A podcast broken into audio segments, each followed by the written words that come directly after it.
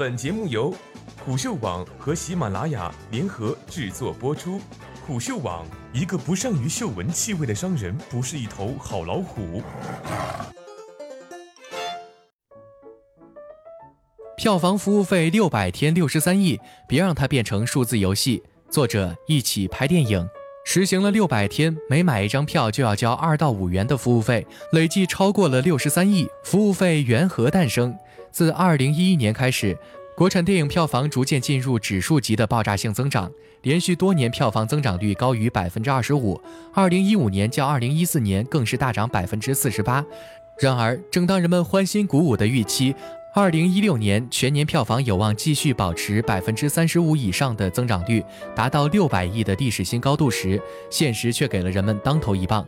高开低走的二零一六年影视，在上半年经历了美人鱼的大爆后，下半年开始走入下坡路，最终全年票房仅仅入账四百五十四亿，较二零一五年增长百分之三。在此背景下，二零一七年一月一日开始，服务费这一新的票房统计的增加。无疑对于本来缓慢增长的票房大盘有着完美的促进作用。从二零一七年一月一日到二零一八年八月二十四日，服务费已经在内地影视实行长达整整六百天，共计六十三点三九亿，这已经比二零零九年大盘六十二点零九亿的总票房还要高了。什么是服务费？服务费在发行票务端扮演着什么角色？服务费的未来在哪儿？我们在这儿和大家一同探讨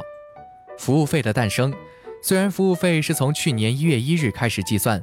但是真正正式开始启用的日期是去年的一月二十五日。二零一七年一月二十二日，伊恩发表《二零一六中国电影票房究竟是多少？伊恩给你算清楚》一文，正式建议国家电影专资办相关负责人及主管业务部门更改票房统计口径，将购票电商服务费增加进票房统计范畴。文章称，基于中国线上购票市场的成熟及服务的完善，收取服务费被广大消费者普遍接受的大环境下，将服务费作为票价的重要组成部分纳入票房统计条件已经具备，而且该统计方法的升级也有利于规范服务费的核算方法和分成体系，理顺电商平台、售票系统及影院院线的合作关系。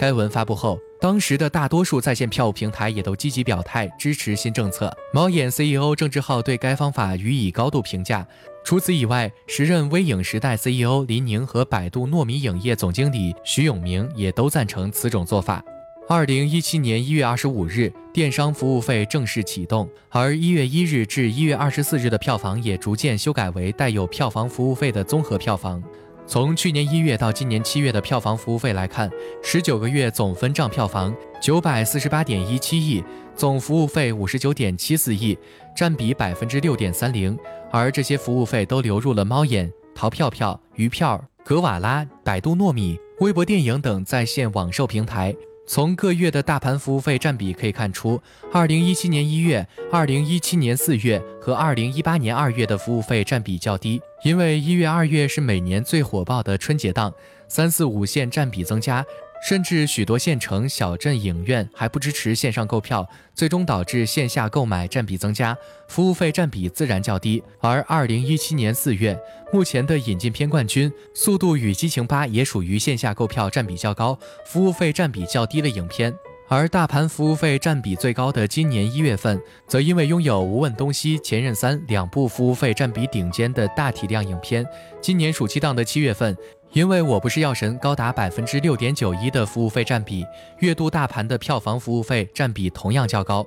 从单片服务费占比来看，一般的商业片服务费占比一般都维持在百分之五至百分之七左右。从档期分布来看，非春节档的国产电影一般网售占比高，从而拥有较高的服务费占比；而春节档的西游伏妖片、捉妖记二等片则服务费占比低于平均值的百分之六点二二。此外，主旋律影片的服务费占比低于百分之二，《龙之战》的服务费占比甚至只有百分之零点二五，其票房含水度可见一斑。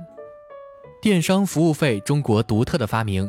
事实上，中国在实行增加电影票房服务费之前，已经不是百分百的纯票房了。众所周知，中国电影票房分账规则应该先缴纳总票房百分之五的电影事业发展专项基金以及相关税费百分之三点三之后，才可算真正的分账票房，也就是净票房。之后，这百分之九十一点七总票房才会进行二次分账。一般情况下，一般情况下，影院院线抽成百分之五十七，出品发行方分成百分之四十三。最后，影院院线要按照影院和院线方的比例继续分账，这会根据是否加盟影管等协议自主分账。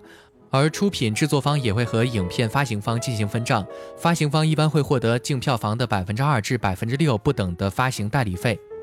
这也造成了中国票房含金量低的事实，而不含任何杂质的北美票房则会给片方带来更高的收益。但同样，在海外的其他国家的电影票房也会含有杂质。印尼、韩国、马来西亚、新加坡、日本等国家买电影票都要收消费税，但是也会因国家而异。比如新加坡会把这部分消费税也计入票房，但日本计算票房则不会计入消费税。另外，印度、泰国的总票房里也含有娱乐税。虽然各个国家的税率迥异，但是大多也会计入总票房。但是大多数国家没有像中国内地拥有成熟统一的第三方电商平台，比如北美都是院线自己预售 app，类似目前我国的万达 app，随机 V 在线购票，所以将电商服务费纳入票房统计，在全世界唯独我国存在。加入了票房服务费的票房，就会前前后后一共经历四次分账，电影票房要先和电商分，再给国家交税，再和院线影院分，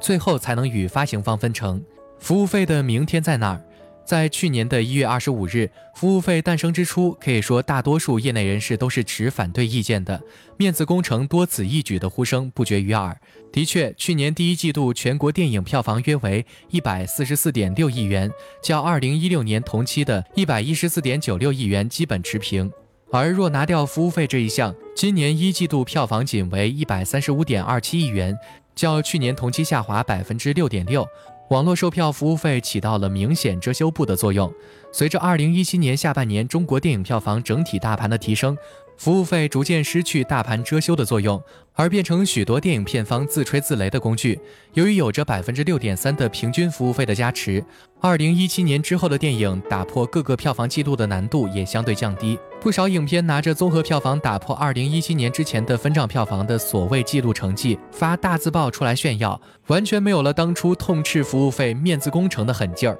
设置服务费的初衷是有利于规范服务费的核算方法和分成体系，理顺电商平台、售票系统及影院院线的合作关系。然而一年半过去了，这个合作关系是否有改善呢？可以看出，电商平台与影院院线之间依旧存在着较深的积怨。已经诞生六百天的中国电影票房电商服务费，它所承担的责任依旧道阻且长。但有所忧虑的是。对于大多数业内人士，已经默默接受了服务费计入总票房的这一设定。越来越多的行业讯息、新闻，甚至票房数据分析，也只是简单的一句票房，而不是严谨的分辨综合票房还是分账票房。这对于这个行业的未来，真的是好事吗？